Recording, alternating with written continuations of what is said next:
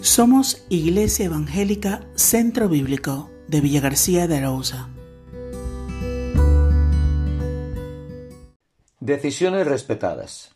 Isaías 53:6 dice: Todos nosotros nos descarriamos como ovejas, cada cual se apartó por su camino.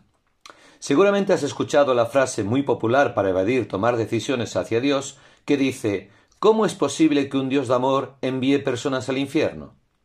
La pregunta resulta intrigante, pero revela algunos conceptos erróneos y me atrevo a decir que malintencionados. En primer lugar, tenemos que decir que Dios no envía personas al infierno. Simplemente Él respeta las decisiones que cada individuo toma en su vida. Dios dice en su palabra en Deuteronomio 30, 15 y 19, Mira, yo he puesto delante de ti hoy la vida y el bien, la muerte y el mal.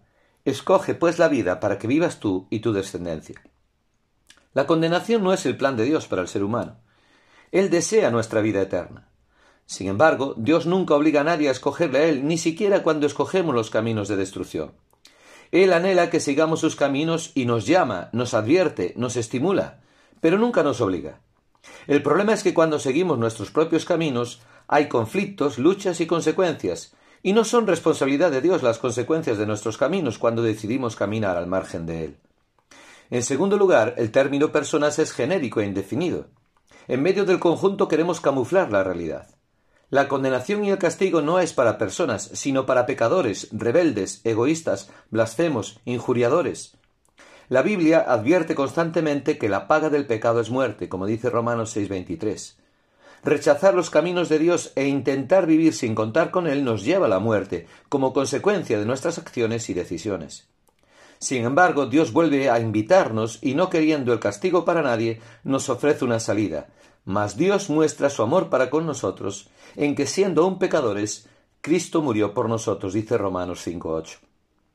Dios no sólo no envía personas al infierno, sino que ama de tal manera a esta humanidad rebelde que envió a su Hijo Jesucristo para que salde la deuda de nuestro pecado y de este modo podamos volver a la vida abundante, como dice Juan 3.16 y 10.10.